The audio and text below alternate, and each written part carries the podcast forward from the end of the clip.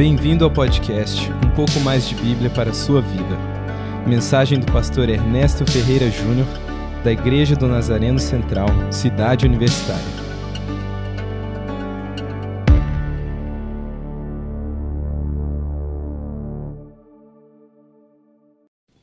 Eu sempre uh, sou perguntado a respeito de nomes nas Escrituras.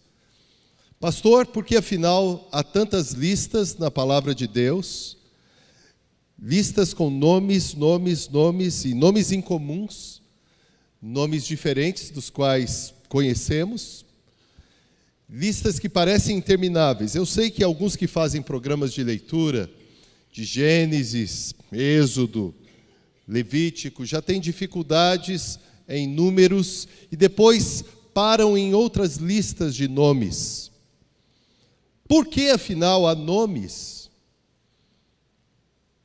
Por exemplo, você já pensou que quando do primeiro sinal de Jesus, ele estava em um casamento em Caná da Galileia, e ele livrou os noivos de um grande embaraço social, mas nós não sabemos o nome dos noivos, daquele homem e daquela mulher.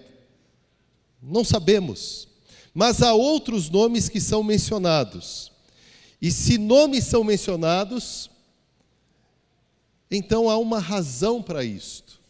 No texto de hoje, nós vamos encontrar alguns nomes. E estes nomes têm importância. Nós vamos passar por alguns deles e talvez você os ouça pela primeira vez. Mas se estão nas Escrituras, estão porque aprove ao Senhor que estes nomes fossem registrados. Nas últimas semanas, nós começamos a ler, sob orientação do pastor Flávio, juntos, o livro de Neemias.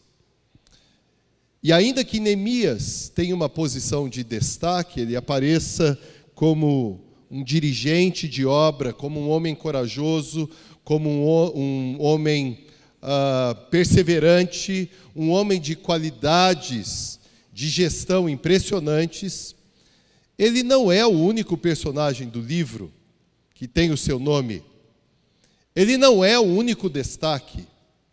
Mesmo porque Deus não age com poucos, Deus age por meio de muitos. Deus age por meio daqueles que se dispõem a servi-lo.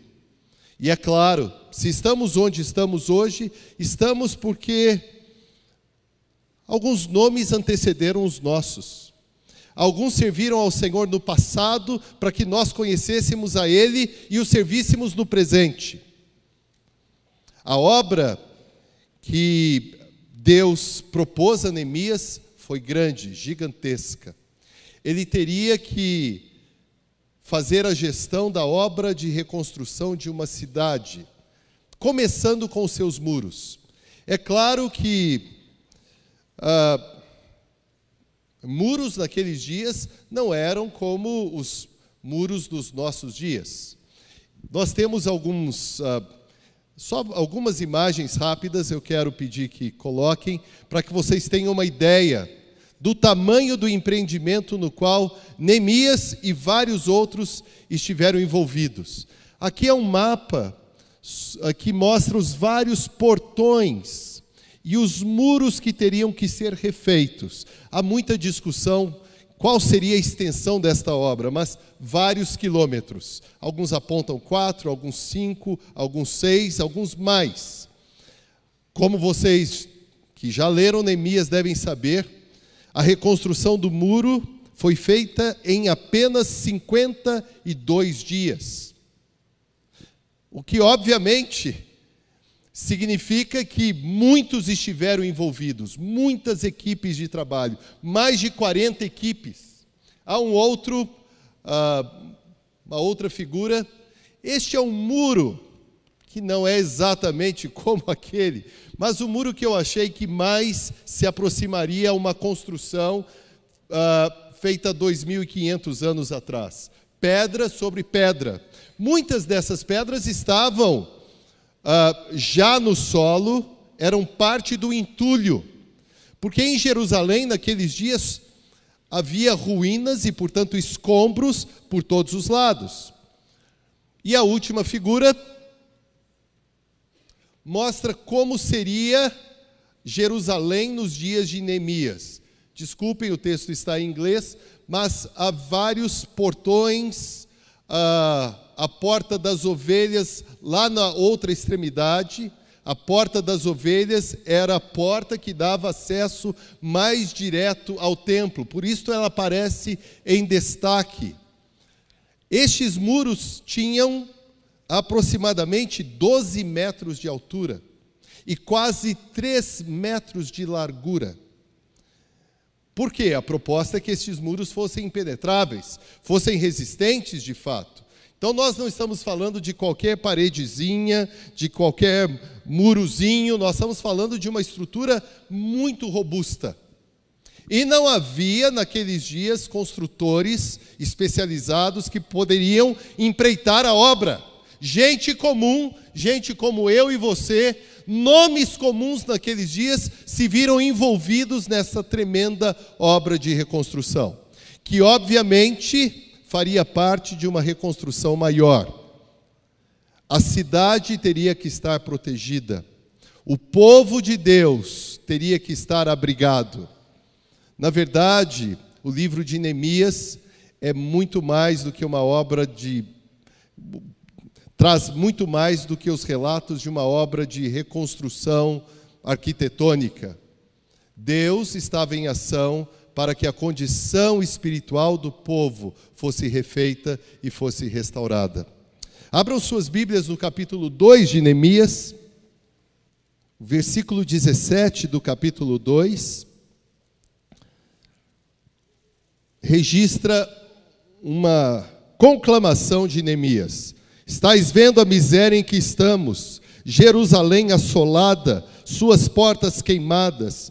Vinde, pois, reedifiquemos os muros de Jerusalém e deixemos de ser opróbrio. Este foi o chamado de Neemias. Ele chamou a quem? A alguns não, a todos os que residiam na cidade. Eram algumas dezenas de milhares. Não era uma população grande eram os residentes, alguns que já tinham voltado da Babilônia e alguns que jamais tinham deixado Jerusalém. É claro que eu não estou me referindo diretamente às pessoas, mas aos descendentes, às famílias. Capítulo 3. Se dispôs Eliasibe, o sumo sacerdote, com os sacerdotes, seus irmãos, e reedificaram a porta das ovelhas consagraram-na, assentaram-lhe as portas e continuaram a reconstrução até a Torre do Sem e a Torre de Ananel. Este primeiro versículo nos apresenta o primeiro nome, Eliasibe. Eliasibe foi o primeiro sumo sacerdote nesta fase de reconstrução. E é muito importante que notemos que a obra começou com o trabalho daqueles que estavam ocupados com as coisas do culto.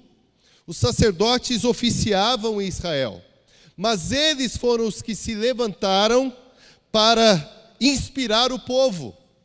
Não disseram, bem, nós temos outras ocupações, nós não vamos nos envolver com pedras e tijolos.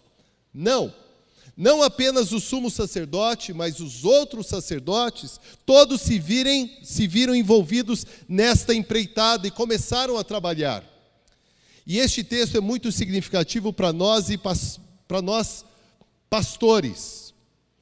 Na igreja, pastores são chamados sempre para serem modelos. Esta semana, numa, uh, eu tive privilégio de almoçar com o pastor Aguiar e com o pastor Jeremias, com o pastor Marcos e com o pastor Jorge de Barros. E uma das coisas que o pastor Jeremias falou, não sei se no carro ou à mesa, ele falou sobre a importância de pastores dirigirem a igreja de forma inspiradora. Essa é uma responsabilidade nossa. Nós não somos aqueles que assistem necessariamente o trabalho que é feito pelo povo, nós somos chamados a estar na linha de frente e sermos os primeiros envolvidos. Foi o que aconteceu naquele dia. A porta das ovelhas foi a primeira a ser reconstituída, restaurada, porque era a porta que dava acesso ao recinto sagrado que estava na cidade. As ovelhas entravam por esta porta. Vocês se lembram da narrativa de João capítulo 5? Lembram-se desta menção à porta das ovelhas no Evangelho de João? Quem se lembra? Ninguém? Alguém abra em João capítulo 5, versículo 2. Um de vocês. Evangelho de João, capítulo 5, versículo 2.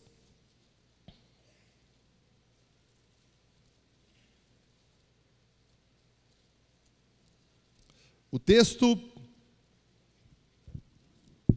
que diz respeito a algo muito distante historicamente do que nós estamos lendo, afirma: existe junto à porta das ovelhas um tanque chamado em hebraico Betesda. Vocês se lembram agora da história do paralítico? Bem, junto à porta das ovelhas.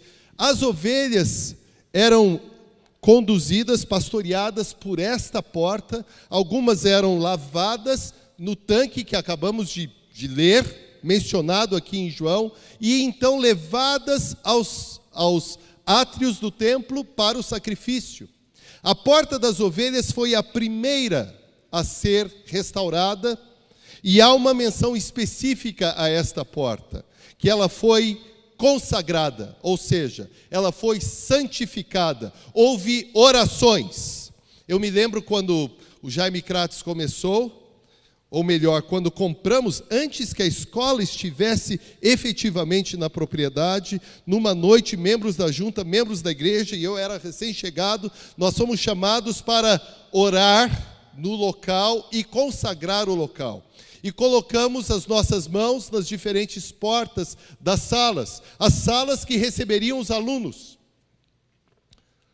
Isso é muito importante porque mais importante do que esta sala aqui, do que este auditório, é o propósito pelo qual ele existe. A consagração da porta das ovelhas dizia respeito a este acesso a entrada à cidade, e entrariam nas ruas de Jerusalém, e todos os que o fizessem mirariam necessariamente o templo em primeiro lugar. Vocês viram pela gravura como o templo, nesta fase de Jerusalém, ocuparia boa parte da área da cidade. Então, este primeiro nome diz respeito ao sumo sacerdote. A obra feita pelo povo de Deus começa pelos sacerdotes. Os sacerdotes, aqueles que ministram no altar, são chamados também a descer do altar e a servir ao Senhor, e serem então aqueles que inspiram o povo a também fazer o mesmo. Um outro nome aparece aqui, já no versículo 2. Junto a ele, ou junto ao sumo sacerdote Eliasibe, junto aos sacerdotes, também edificaram os homens de Jericó. E ao seu lado, Zacur. Este é um outro nome que aparece. Quem é, eram estes homens de Jericó?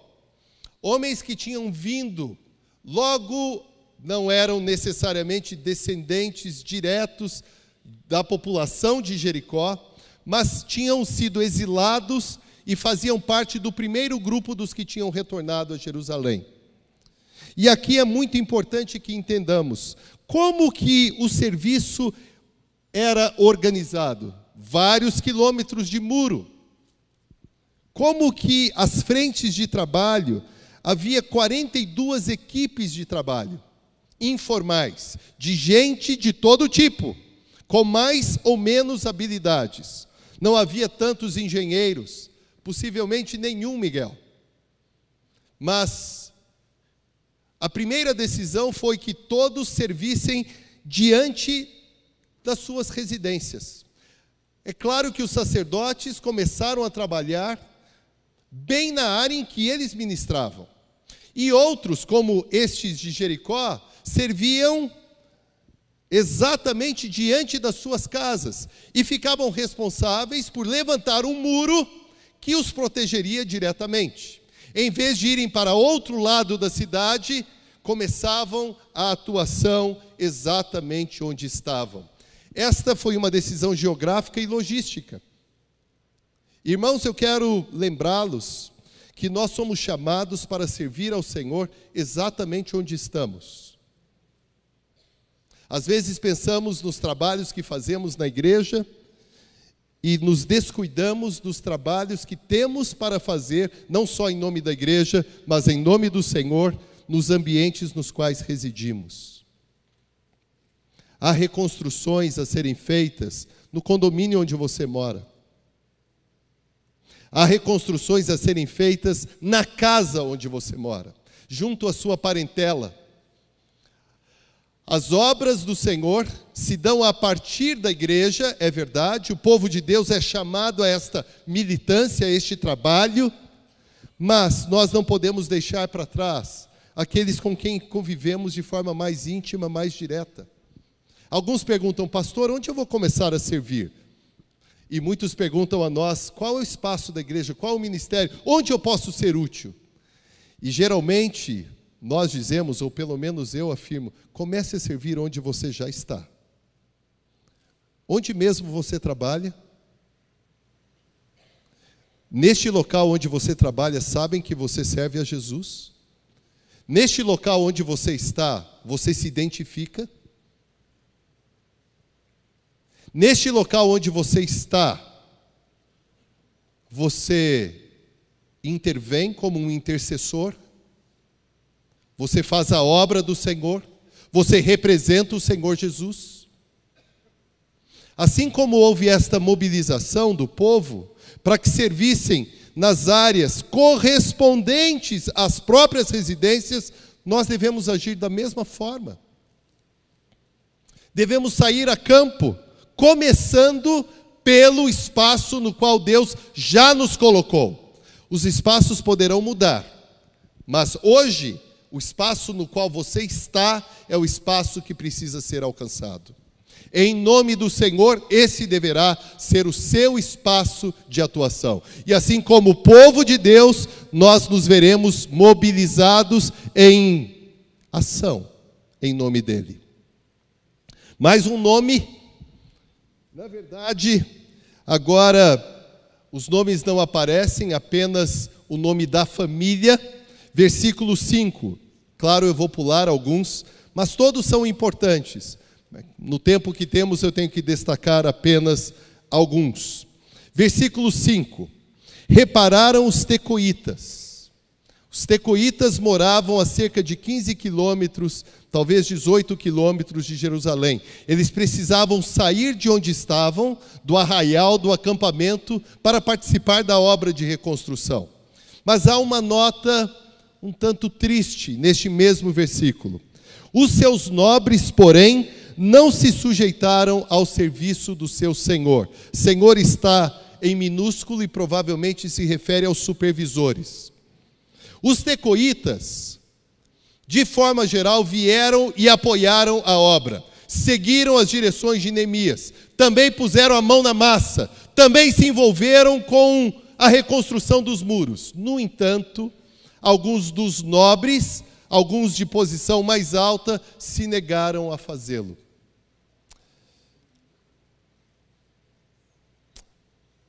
Alguns preferem não fazer a obra do Senhor. Alguns preferem não colocar as mãos, alguns preferem não se envolver. Alguns parecem que ah, internamente ou intimamente se opõem à obra que o Senhor oferece. Sempre que nós servimos o Senhor, nós servimos atentos ao privilégio. Nós não servimos por recompensas. Nós não servimos por, por uma possível premiação. A Bíblia fala de premiações, mas a nossa motivação, por que, que eu sirvo o Senhor? Porque a obra dele em meu favor, tudo que ele fez por mim, eu não era nada, não era ninguém, não tinha quaisquer perspectivas. Ele é tudo para mim, ele deu sentido à minha vida. Eu não seria nada se não fosse o Senhor. O que eu faço ao Senhor, eu não faço por obrigação, eu faço como uma manifestação, como um tributo de ações de graças. Eu reconheço que Deus me dá o privilégio de servi-lo, como hoje me dá a chance de pregar a Sua palavra. Não é pela minha dignidade, por mérito algum, é por tudo que Ele fez na minha história. E o que Ele fez na sua? Alguns fixam posição, não, isso eu não vou fazer. Este é um trabalhinho qualquer. Os nobres pensaram que nós, como nobres, vamos mexer em obra, em cimento, em areia, em pedras, nós vamos carregar pedras, que outros façam isto. No reino de Deus, os que carregam pedras, estes são bem vistos. Estes provocam a admiração do Senhor. Estes que se colocam em posições finais nos últimos lugares, estes sim são aqueles que são louvados pelo Senhor. Há algo interessante sobre os tecoitas, porque a despeito dos nobres não terem se juntado, terem resistido ao convite para também trabalhar na reconstrução dos muros, se vocês avançarem um pouquinho e chegarem comigo ao versículo 27, encontrarão a seguinte declaração: Depois repararam os tecoitas outra porção, de frente da torre grande e alta e até ao muro de Ofel. Ou seja, os tecoitas, mesmo sem a ajuda dos seus nobres, fizeram o que lhes havia sido designado, mas depois foram para uma outra área e participaram duas vezes da reconstrução cuidaram dos metros que tinham sido confiados a eles e depois perguntaram: há mais coisas para fazermos? E eles foram e fizeram e serviram o Senhor desta forma. Vamos a um, a um outro nome, mais alguns, versículo 9. Junto a estes trabalhou Refaías, filho de Ur, note, maioral da metade de Jerusalém. Ao seu lado reparou Gedaías, filho de Arumafe, defronte da sua casa, e ao seu lado reparou Atus, filho de Hassabinéias. A outra parte reparou Malquias, filho de Arim, e Azube, filho de Paate Moabe, como também a torre dos fornos. Ao lado dele reparou Salum, filho de Aloés, maioral da outra meia parte de Jerusalém. Ele e suas filhas. Aqui, dois destes nomes são usados para designar os maiorais, os príncipes, os que mandavam na cidade. Diferentemente dos nobres tecoitas, estes que tinham uma posição política de ascendência sobre os demais também foram trabalhar. Ou seja, o trabalho do Senhor não é para a classe dos mais pobres. Pelo contrário, os que têm recursos precisam estar envolvidos diretamente nas obras do Senhor. Não podem achar, bem, eu contribuo financeiramente, isto basta. Não basta. Não está correto. Os nobres tecoitas, motivados pelo orgulho, disseram não. Mas estes maiorais disseram: Nós vamos participar, nós vamos servir. E aqui houve algo muito importante. Todos que foram para trabalhar, trabalharam em famílias. E há uma menção a mulheres. Há mulheres que trabalham de uma forma admirável. Nós até brincávamos esses dias com uma das nossas irmãs que servem aqui na igreja. E eu vou preservar o nome dela, mas os meus irmãos sabem. Eu tenho dificuldades. Eu posso pegar uma caixa de água razoavelmente bem, mas ela é muito mais forte do que eu. Muito mais. Ela nos ajuda. Ela trabalha aqui, ela tem um vigor extraordinário. E há muitas mulheres que, se não têm um vigor físico exuberante, têm vigor intelectual, têm disposição, têm tenacidade e trabalham. No reino de Deus, as propostas são feitas a homens e mulheres. Guardem bem Adultos e crianças. Crianças precisam aprender a servir ao Senhor, a participar da obra. Mas no reino de Deus, as ofertas são feitas também a ricos e pobres. Aliás, a igreja é o único espaço onde, a despeito de diferentes classes sociais, nós servimos juntos. Isto faz da igreja algo absolutamente diferente. Só no ambiente no qual o Espírito Santo atua e age que é possível estes trabalhos conjuntos, essas diferentes equipes. Trabalhamos como um povo que sabe de onde veio e sabe para onde vai. Um povo que sabe que aquele a quem servimos, aquele que detinha toda a glória e majestade, deixou a sua condição, abriu mão das suas prerrogativas de Deus e veio e se colocou no meio de nós e declarou: Eu não vim para ser servido, mas para servir e dar a minha vida. Ou seja, de acordo com a palavra de Deus, não há nenhum excluído. Todos são chamados para o envolvimento com a obra do Senhor. Versículo 20, vamos encontrar um nome, Baruque. Guarde este nome.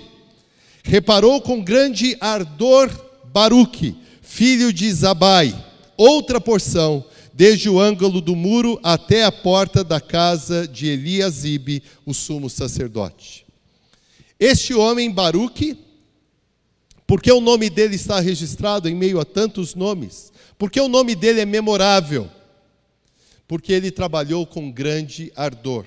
Nós não fomos chamados para nos envolver nas coisas do Senhor com pouco vigor.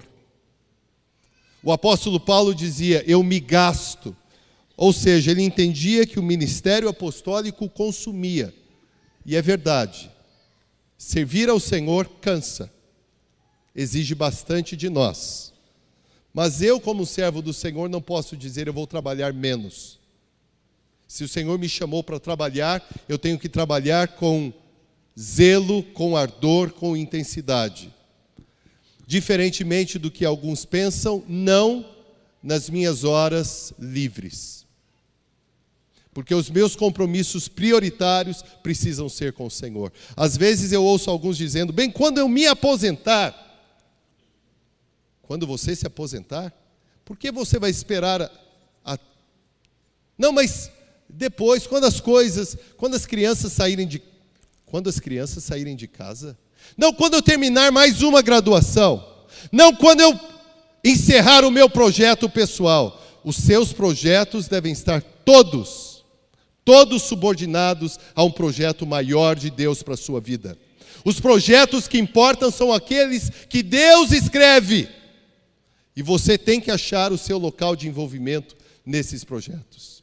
Deve servir como este homem, Baruque, com intensidade, com vigor e com disposição. Versículo 26. Os servos do templo que habitavam em Ofel, estes também trabalharam até defronte da porta das águas. Estes servos do templo eram servos de servos.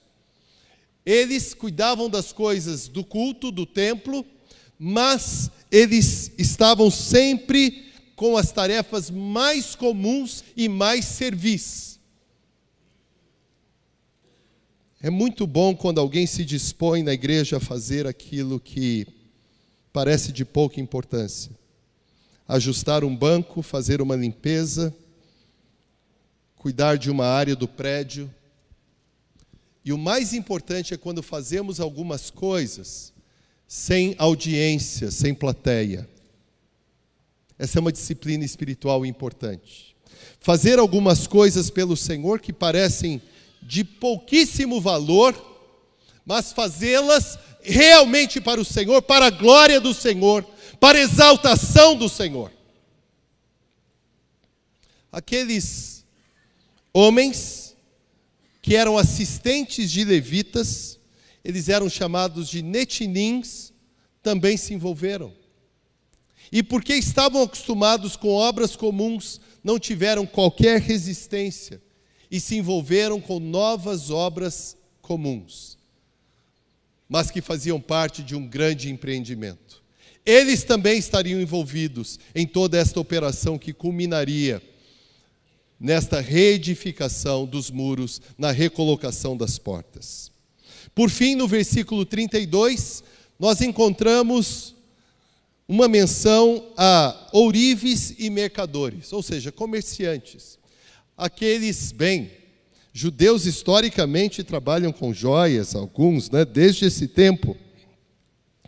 E ninguém disse assim: meu, meu negócio é outro. Meu negócio, eu trabalho com joias, eu não trabalho com, com areia. Os comerciantes deixaram seus estabelecimentos, que afinal estavam desprotegidos, porque a cidade não tinha muros, não estava guarnecida, e passaram a ajudar. Não importa a área que você atue, como comerciante, como um funcionário público, como um professor, como um, um coletor de lixo, como um advogado, como um simples assistente de escritório, como um secretário, uma secretária, não importa a sua área de atuação. Como alguém que trabalha com livros, não é Ulisses, não importa, em todas as áreas nós somos chamados para servir ao Senhor. Já na área que estamos, já na área de, de atuação uh, profissional. E você deve perguntar ao Senhor: como que eu posso servi-lo onde eu estou? Ora, a obra começou junto à porta das ovelhas. Ela foi desenvolvida em sentido anti-horário. Onde ela terminou? Na porta das ovelhas. Está aqui. 52 dias depois, os muros estavam levantados e aqueles que vieram trabalhando nas diferentes sessões chegaram à porta das ovelhas.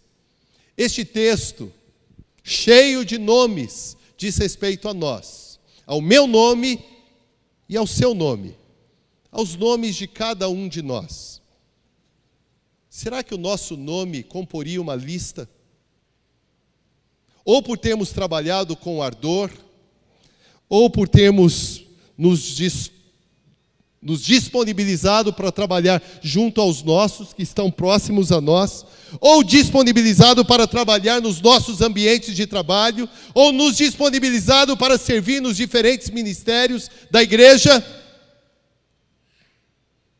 A porta das ovelhas é importante, porque o nosso trabalho tem tudo a ver com a porta das ovelhas. Porque afinal, quem é a porta? Quem é a porta das ovelhas? É o Senhor Jesus. Qual que é o nosso trabalho, o nosso chamado? É mostrar esta porta, é indicar quem é Jesus, é apontar para o senhorio, para a soberania de Cristo e permitir que as novas ovelhas venham e entrem pela porta e conheçam o Senhor Jesus e sejam resgatados por Ele, sejam restaurados por Ele. Esta é a minha missão, esta é a sua. A igreja é chamada para restaurar. O texto que vocês depois poderão ler todo o capítulo, o capítulo insiste num verbo, reparar. Sabem o que significa reparar? No original hebraico, tornar firme ou forte.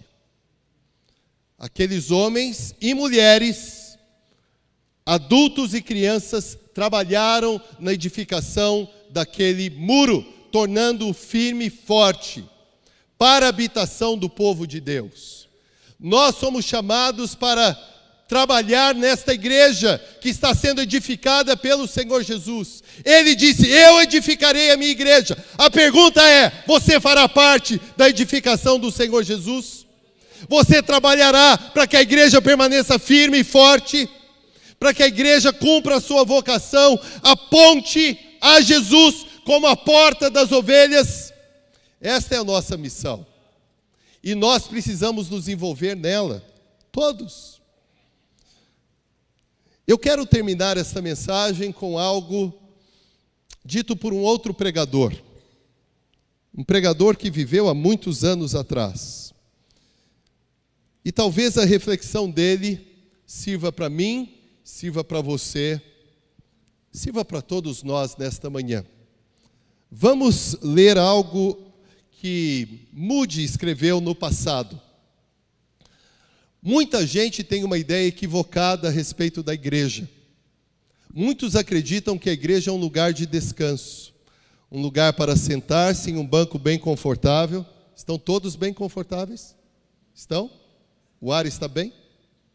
Ok? Um lugar com um banco bem confortável, contribuir com trabalhos de caridade. Nós temos alguns, apoiamos, não é verdade? ouvir o pastor e fazer a sua parte para que a igreja não vá à falência. A ideia de trabalho, trabalho de verdade na igreja, nem lhes passa pela cabeça. Isso foi o que o nosso irmão no passado pensou. Mas hoje, diante de todos estes nomes, nomes estranhos para nós, eu quero chamá-los para que trabalhemos para o Senhor e para a glória do Senhor. Eu quero chamá-los para que nos envolvamos nas obras que valem a pena. Porque quando nos envolvemos com a igreja, como agência do reino de Deus, nós estamos pensando em valores eternos. As outras coisas com as quais nos envolvemos se desfarão. Mas tudo que fizermos para o Senhor, em nome dEle, tudo que reedificarmos e restaurarmos para o Senhor, isso se projetará para a vida eterna, para a eternidade. Quando tocamos em pessoas, quando apontamos onde está a porta, quando revelamos quem é Cristo Jesus, nós estamos pensando em valores eternos. Você tem servido o Senhor? Ou você tem achado apenas um ambiente, um espaço confortável para assistir a cultos? A obra é para todas. Todos foram chamados tecoitas, homens, mulheres, maiorais, servos, ajudantes de servos, servos dos servos. Ninguém pode dizer eu não sei fazer, eu não posso fazer. Deus já habilitou você. E eu gostaria que você saísse da casa do Senhor perguntando a Ele: onde queres que eu sirva? Queres que eu abra minha casa? Queres que finalmente eu abra um grupo pequeno? Quanto tempo você vai esperar? Senhor, queres que eu me disponibilize, me disponibilize para servir ao Senhor? Às vezes, há uma impressão de que a igreja precisa. É verdade, precisamos de muitas ajudas. Mas eu quero terminar essa mensagem dizendo que você precisa se envolver com as coisas do Senhor. E o tempo é hoje. O tempo é agora. Vamos ficar em pé.